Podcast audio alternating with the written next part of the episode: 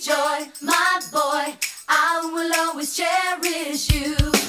Give me faith, give me joy,